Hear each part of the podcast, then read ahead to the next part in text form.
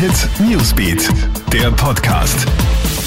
Schönen guten Morgen, hier das Wichtigste für deinen Start in den Sonntag aus der Krone Hit Newsbeat Redaktion. Der harte Lockdown soll bis zum 7. Februar verlängert werden. Das will die Regierung heute Sonntag nach intensiven Beratungen mit Ländern, Experten und Sozialpartnern bekannt geben. Nach dem 7. Februar soll schrittweise wieder geöffnet werden, wobei die Gastro, Hotels und Veranstalter hingegen noch bis Ende Februar warten müssen. Auch die Schulen sollen, anders als angekündigt, bis zu den Semesterferien im Distanzunterricht bleiben.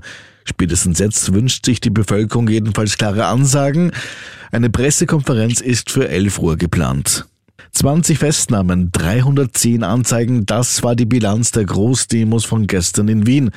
Die Demonstrationen gegen die Corona-Maßnahmen haben zwar friedlich begonnen, später hat es aber dann doch Tumulte gegeben. Die Polizei hat einen Zusammenstoß mit einer Gegendemo verhindern können. Laut den Beamten sind etwas mehr als 10.000 Menschen gegen die Covid-Maßnahmen marschiert. Laut Veranstalter sollen es sogar mehr als 50.000 gewesen sein. Wie schon im Vorfeld erwartet, gab es auch aus der rechtsextremen Szene regen Zulauf.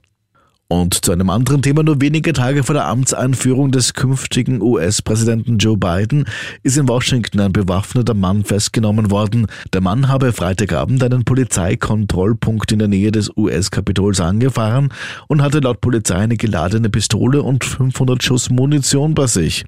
Beides war nicht registriert. Laut CNN habe der Mann eine gefälschte Zugangsberechtigung für die Vereidigungszeremonie vorgezeigt.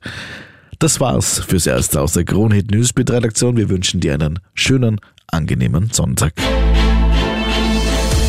Krone Hit Newsbeat, der Podcast.